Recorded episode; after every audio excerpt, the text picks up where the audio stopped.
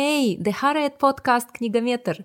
Всем привет, это подкаст «Книгометр», и я поздоровалась с вами на шведском. Меня зовут Марина. Я поздороваюсь на русском, потому что я не знаю шведский. Я Жан Аргуль. Мы не устаем повторять, что мы не критики, не специалисты, но мы читатели. Мы ведем подкаст «Книгометр». Это подкаст о книгах и читателях в современном мире. Вы можете слушать наш подкаст в Apple подкастах, Google подкастах, CastBox, Яндекс Музыки.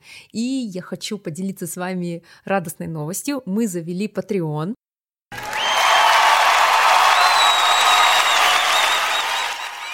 Все реквизиты будут в описании этого подкаста. Вы можете финансово поддержать наш подкаст, если вы хотите, чтобы он продолжал жить и выходить. Мы очень любим вас, наших слушателей, и мы надеемся, что вам нравится то, что мы делаем. Если я действительно стою 100 тысяч миллионов, то ну, ну нельзя ли мне получить хоть немного наличными? И ночами, днями без устали читаем книги, чтобы вам рассказать о них. И сегодня у нас замечательная тема. Сегодня мы выбрали скандинавскую литературу – так как мы с Марин большие любители скандинавской литературы, мы не могли уместить все в один эпизод. Поэтому мы решили сделать два эпизода, целых два эпизода полной скандинавской литературы. В первой части мы будем обсуждать детскую скандинавскую литературу, а во второй части пойдет тяжелая артиллерия. Мы будем обсуждать детективы, триллеры, все, что мы любим с Мариной, кровище, кишки, трупы, как бы это страшно не звучало. Слушай, ну это просто ужас. Да, это будет такой мимимишный, няшный выпуск про детскую и подростковую литературу, про классику, про современные книги. Ну, а вторая часть, посвященная скандинавской литературе, будет касаться нашего любимого жанра детективов, триллеров и социальной литературы. Ну что, поехали? Давай.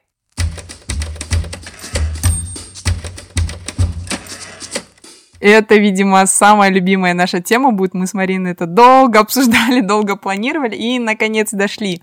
Скандинавская литература — это что? Это произведения на шведском, датском и норвежском языке, которые входят в северогерманскую языковую группу литературном плане между странами Скандинавии очень много схожего, потому что у них одни и те же культурные истоки. Широко известными представителями данной литературы и еще и нобелевскими лауреатами являются Кнут Гамсун и Карл Геллеруб. Особое значение скандинавские писатели всегда придавали своим истокам – фольклорным, литературным традициям. Это вот мифы знаменитые скандинавские, скальды, их песни. А, сейчас наряду с греческими и египетскими мифами скандинавские мифы нашли отражение в мировой поп-культуре. Сейчас, наверное, мало кто из детей не знает Одина, Тора, его знаменитый молот. Мы же викинги, нам, если что в голову взбредет, еще одна причина, почему мы хотим поговорить именно о писателях стран Скандинавии, потому что они сейчас добились невероятного успеха в мировой сцене. Их произведения переведены на множество языков, продаются тысячными тиражами каждый год, и они стали литературным феноменом. Помните, как мы рассказывали про китайских писателей? Так и сегодня будем говорить о скандинавских.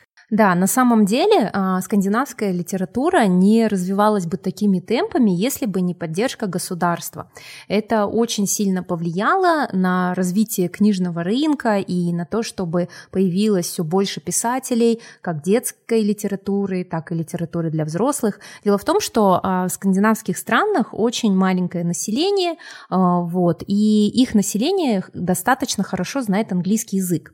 Получается, что скандинавы начали покупать больше литературы на английском языке и не брали литературу а, а своих а, местных авторов, которые писали на национальном языке.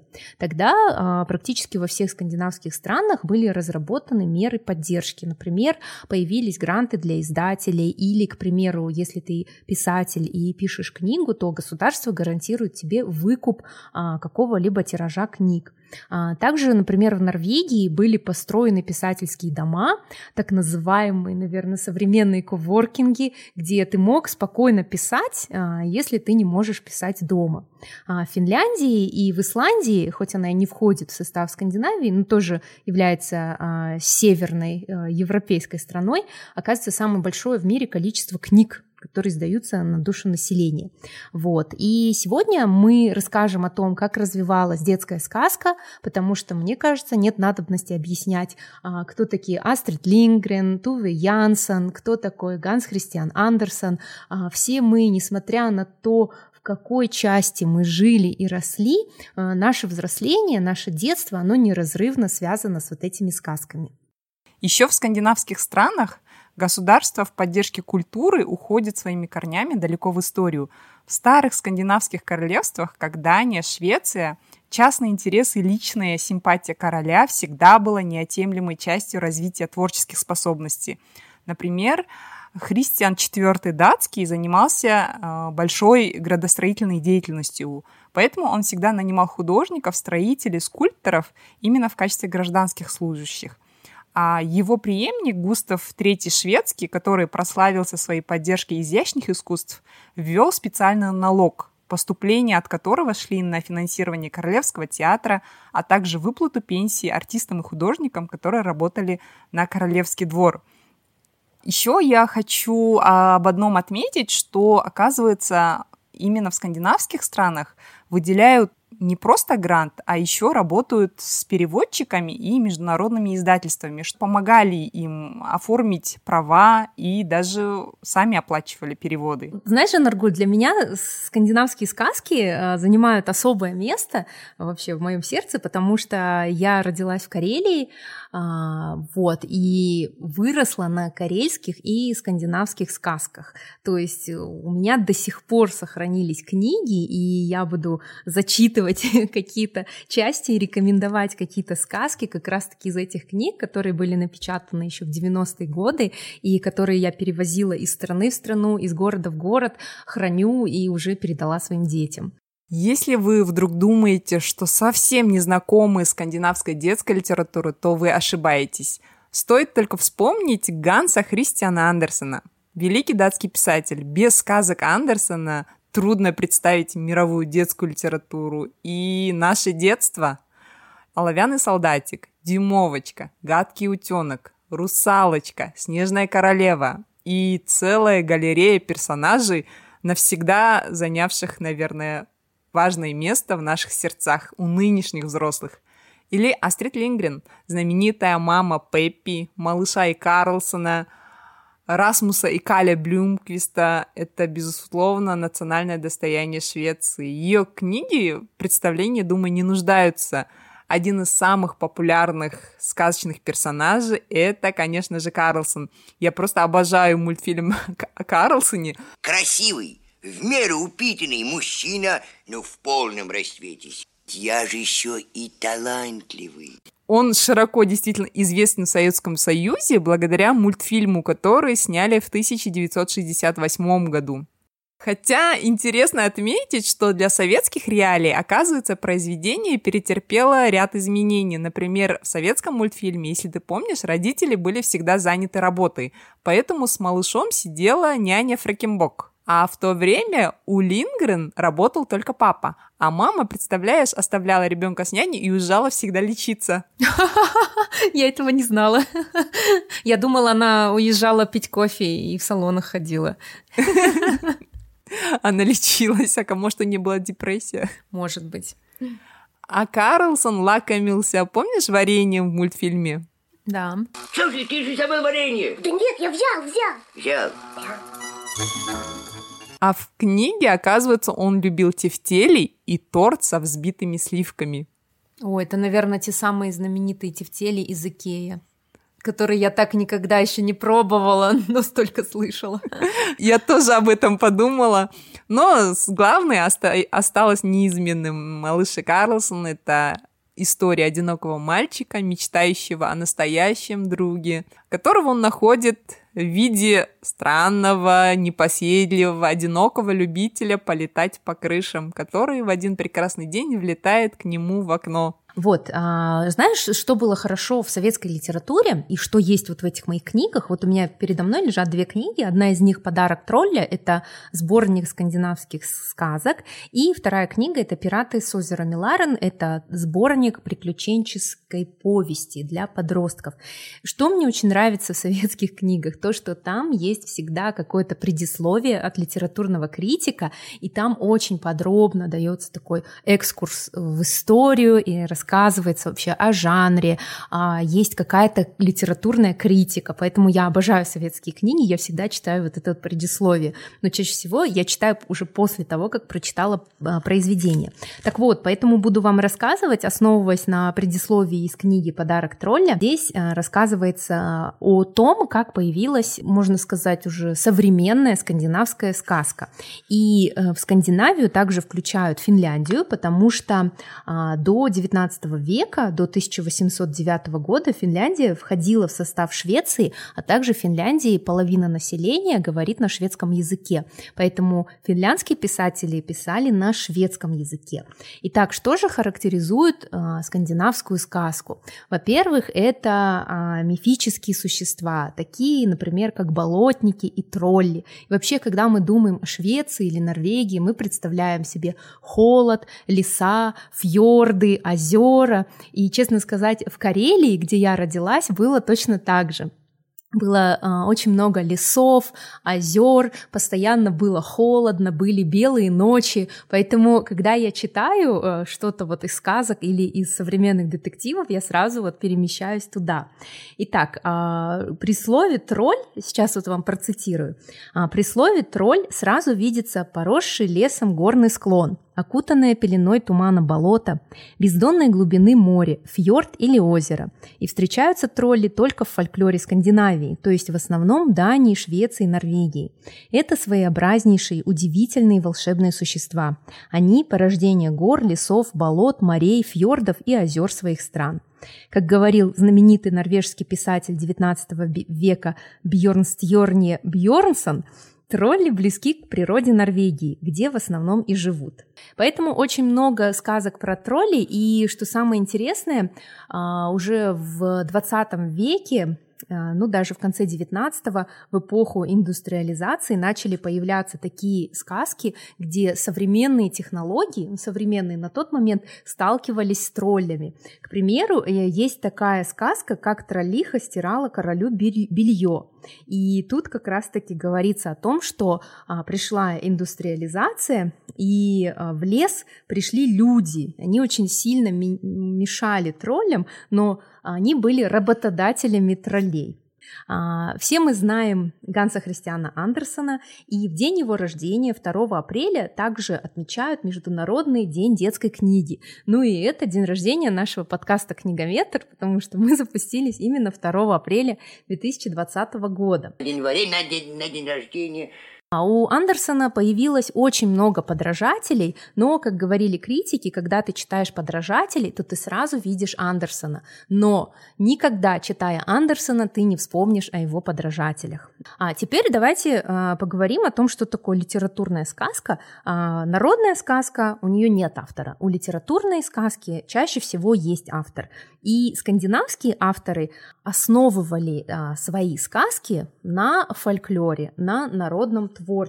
А мне очень понравилось высказывание одного из шведских писателей Сакариуса Топелиуса. Он сказал так: "Дайте детям помимо уроков здоровое чтение, и вы заполните пробел в воспитании народа". А если мы говорим про норвежские сказки, то для них а, своя собственная литература стала а, чем-то вроде манифеста и утверждение национального самосознания, потому что э, Норвегия была бедной крестьянской страной в XVIII веке, а Дания была более богатой. И получается, что в Норвегии также говорили очень много на датском языке. Поэтому можете себе представить, когда вышел сборник норвежских народных и детских сказок, это носило такой характер э, утверждения национальной идеи и послужило возрождением э, норвежской литературы. При этом скандинавские сказки, они ведь не только про троллей, не только про каких-то мифических, мифических персонажей, они также затрагивают и тему одиночества, и тему городов. Достаточно вспомнить э, знаменитого малыша и Карлсона, э, где мы видим, что родители всегда на работе, дети предоставлены сами себе, и таким образом у ребенка появляется то ли настоящий, то ли воображаемый друг. А, также скандинавские сказки затрагивают очень много социальных аспектов, и они, конечно же, учат добру, взаимопониманию, и даже самые страшные чудовища оказываются на поверку добрыми и помогают людям.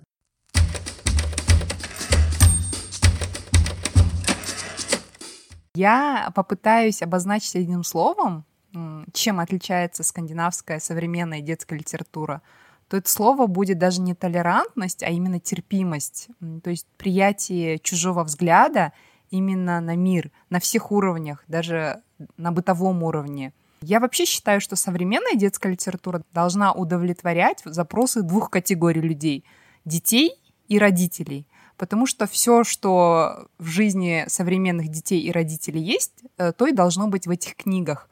В нашей семье мы решили, что у нас не будет никаких запретных тем и вопросов.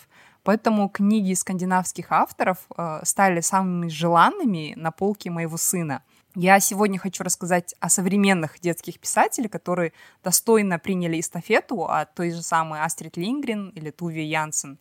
Шведская писательница Мони Нильсон, она лауреат премии памяти Астрид Лингрен. Ее знают как создателя цикла книг про мальчика Цацики.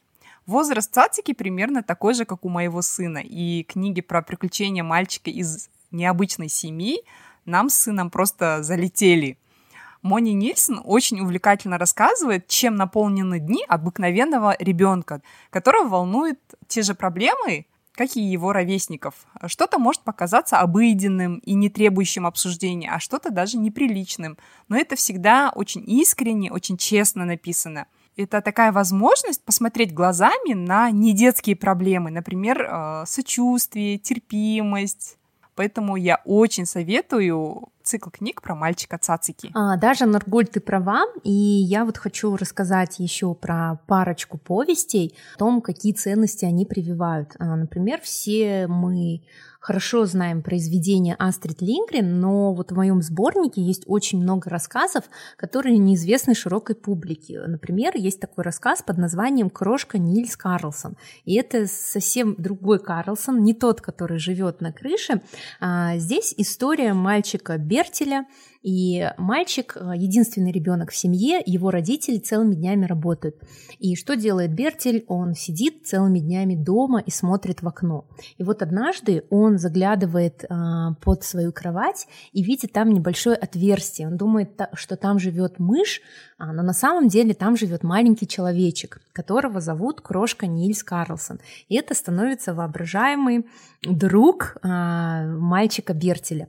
А, и получается, что Крошка Нильс Карлсон еще и волшебник. Он может уменьшить мальчика до своих размеров. Таким образом, он каждый раз повторяет заклятие, а, уменьшает Бертеля, и вместе они идут в домик а, Нильса Карлсона. У того маленький домик, и они вместе очень хорошо проводят время. Но самое главное, что Бертелю нужно успеть вернуться в свое обличие настоящего мальчика до того, как придут родители. И мне кажется, а, эта сказка, она как раз-таки вот близка тому поколению детей, которые сидели дома и от безысходности придумывали себе игры или каких-то воображаемых друзей. Вот мы вспомнили день рождения книгометра. Тогда как раз и вышел эпизод про детские книги про норвежскую писательницу Марию Пар я не устаю петь оды, я рассказывала про нее в этом эпизоде, но еще раз повторю, мы с сыном недавно прочитали ее третью книгу и остались в полном восторге. Настоятельно советую обратить внимание на книги этого автора «Вафельное сердце», продолжение «Вратаре море» и также про Тоню Глимердаль. А, про эту книгу чуть побольше хочу рассказать. Тоня — это единственный ребенок, который живет в отдаленном селении, и у нее все друзья — это взрослые. И они от души любят Тоню, и окруженная взрослыми, она вырастает очень интересной. И про ее приключения невозможно читать серьезным лицом. В Норвегии, я вот хочу чуть подольше остановиться, а, государство не только поощряет именно писателей, они также поощряют чтение. А, например, в Осло есть специализированная библиотека для детей от 11 до 15 лет. Взрослые не имеют права туда заходить. А в библиотеке есть специальная система расстановки книг на полках. Например, что прочитать, если мне грустно? Что почитать, если я поссорился с другом? Что почитать, если мне страшно? Если я влюбился? Поэтому любой ребенок, подходя э, к этим полкам, может найти то, что он хотел прочитать. И для норвежских писателей выступления и лекции в школах это прям существенный источник дохода, потому что государство выделяет школам бюджет на организацию подобных встреч, чтобы дети читали именно местную, свою литературу детскую. И в такой детской библиотеке, оказывается, есть так называемый проблемный шкаф, где есть заказанные книги от государства, например, об анорексии или о подростковой беременности, о депрессии, чтобы такие книги помогали подросткам понять, что он не одинок в своей проблеме, и в этих книгах как бы расставлены маячки, чтобы в момент острого кризиса подростку лучше всего обратиться к врачу. Смотри, вот так было с героем или героиней этой книги, и он или она пошли к врачу. Тебе тоже стоит. Хочу рассказать об одной из таких книг, так называемого проблемного шкафа. Это роман норвежца Ларса Соби Кристенсена «Герман». Он, конечно, не предназначен для малышей, а для подростков, думаю, он понравится. Как только эта книга вышла в свет, книга о, о мальчике, страдающем аллопецией, он стал очень популярным в Норвегии, и по нему решили быстро снять фильм. И попросили самого автора написать сценарий. И он в своем интервью рассказывает, как это происходило. Они нашли мальчика, главного героя, подписали контракт с его родителями. Так как аллопеция — это болезнь, где выпадают волосы, в один момент э, актеру нужно было побриться на лысо.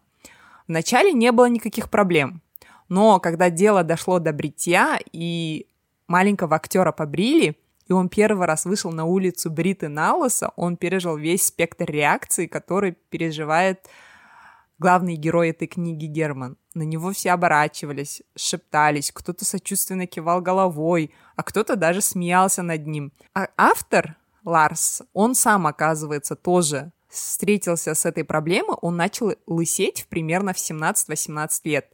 И он говорит, что сейчас это совершенно нормально, что все бреют голову, а в то время книга вышла в 1988 году, а в то время это означало либо, две вещи, либо ты тяжело болен, либо ты неонацист. И он говорил, что он э, пережил массу проблем из-за того, что он начал лысеть. И чтобы подростки, которые встретились с этой проблемой, могли понять, что они не одиноки в своей проблеме, он написал эту книгу. Классно. Я хочу рассказать еще об одной сказке, тоже Астрид Лингрен. Сказка называется «Принцесса, не желавшая играть в куклы». Жила-была на свете принцесса, которую звали Лиселотта. Она была невероятной красавицей, и у нее было все: игрушечные домики, красивые куклы, а, много сладостей и наряды. Но ей было очень скучно, и она не хотела играть в куклы. И когда мама покупала ей очередную куклу, Лиселотта становилась все грустнее. И однажды Лиселотта гуляла по территории э, своего дворца и внезапно попала в, э, как бы увидела дырку в заборе, да, и попала в заросли. И там увидела девочку. А Лиселотта никогда не видела маленьких девочек, так как она, поэтому она испугалась и удивилась. А девочку звали Майя, и девочка была одета в обычное ситцевое платье. Она не была а, так роскошно одета, как принцесса принцесса. Девочки познакомились и начали играть вместе. И э, самым интересным было то, что Майя показала свою куклу Лиселотти, а куклой она называла маленький чурбанчик, завернутый в грязную тряпочку.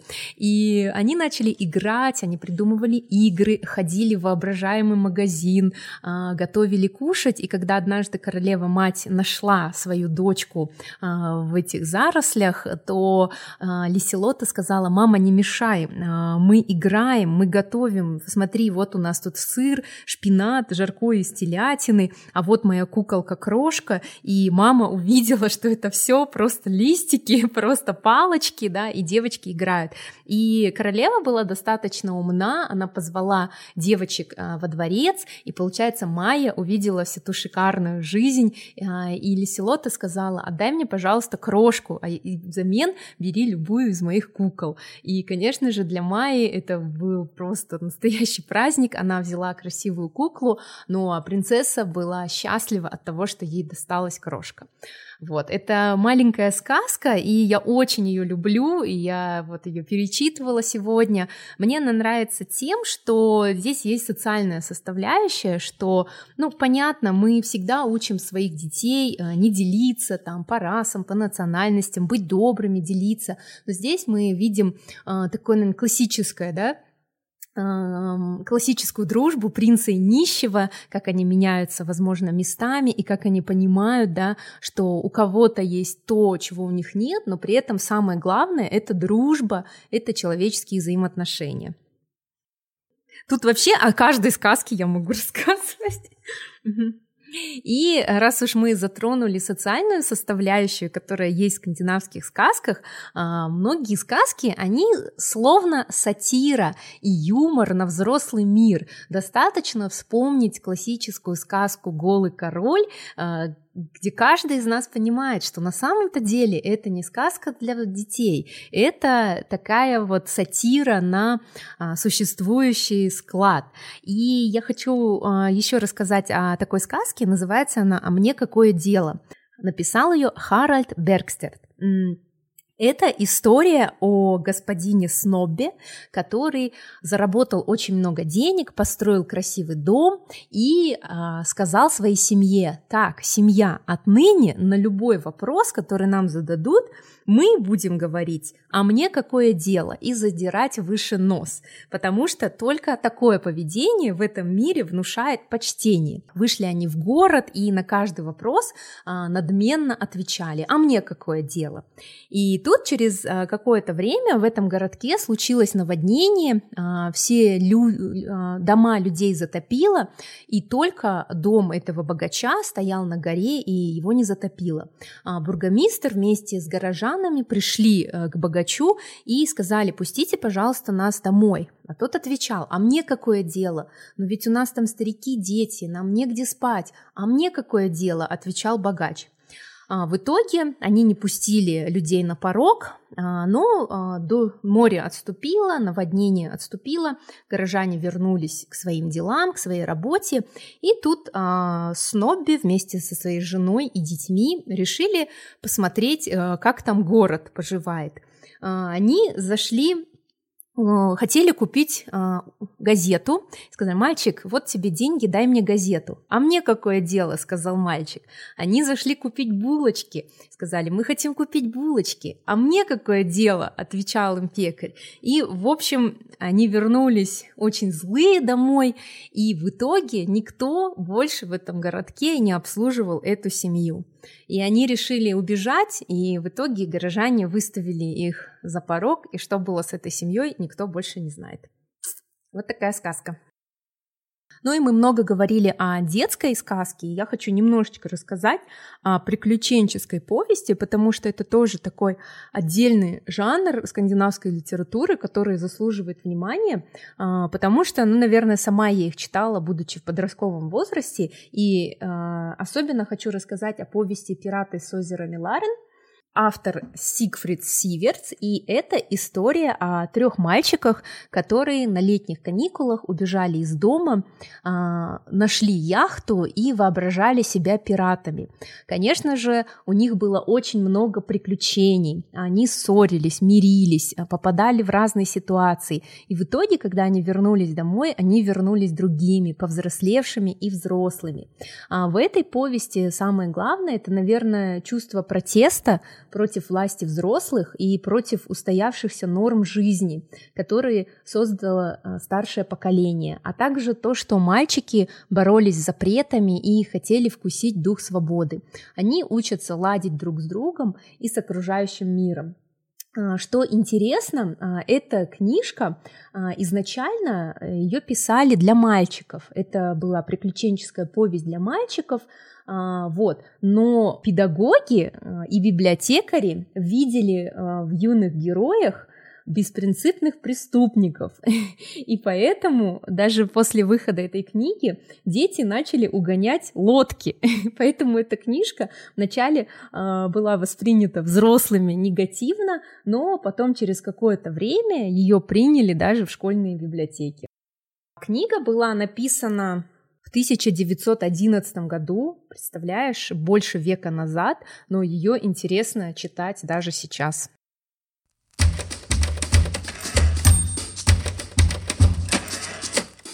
Ну что ж, будем подводить итоги этого эпизода. Напомню, что сегодня мы рассказывали про скандинавские и финские сказки и подростковую литературу. Какой вывод можно сделать? А, в то время как американский Том Сойер и немецкие сказки братьев Грим покоряли весь мир, и ими зачитывались дети в других странах, в Швеции еще не было развито написание детской литературы. То есть книги писали преимущественно для взрослых, а для некоторых стран а, авторская сказка стала даже своеобразным манифестом и стремлением приучить своих соотечественников читать на родном языке. Вот такой нелегкий и захватывающий путь прошли авторские сказки в странах Скандинавии и Финляндии. Конечно же, мы не смогли уместить всю литературу в один эпизод. А, мы не рассказали про героя Эмилия из Лённеберги, к примеру. Мы не рассказали про муми-троллей а, Туви Янсон, потому что муми-тролли, мне кажется, заслуживают отдельного эпизода. Но мы постарались вам дать свое видение, рассказать о том, а, как государство поддерживало авторов и как скандинавские сказки стали популярными во всем мире, и мы читаем их до сих пор. Все книги, о которых мы сегодня сказали, будут в описании этого подкаста. Также приходите к нам в телеграм-канал Книгометр. Сегодня мы с Мариной прочитали стопочку книг целых 27 сантиметров. У нас есть телеграм-канал Книгометр, у нас есть чат в телеграм-канале, поэтому если вам понравился или не понравился этот эпизод, то обсудите его с нами. А я хочу еще раз напомнить, что мы завели Patreon, мы теперь совсем как взрослые подкастеры, поэтому если вам нравится наш подкаст, если вы хотите, чтобы он продолжал выходить, то вы можете финансово поддержать нас, начиная с двух долларов. И ура, у нас появился звукорежиссер. А, огромное спасибо Бексу Кенову, который теперь приводит в порядок наш подкаст, наши эпизоды. Они теперь намного лучшего качества, с крутыми звуковыми вставками. Так что спасибо большое Бексу. И я напоминаю, что будет вторая часть этого эпизода, где мы будем говорить о скандинавском нуаре. Это будет тоже круто. Читайте хорошие книги, друзья. Всем пока! Всем пока, не забывайте мыть руки, носить маски в общественных местах и соблюдать дистанцию. Пока-пока.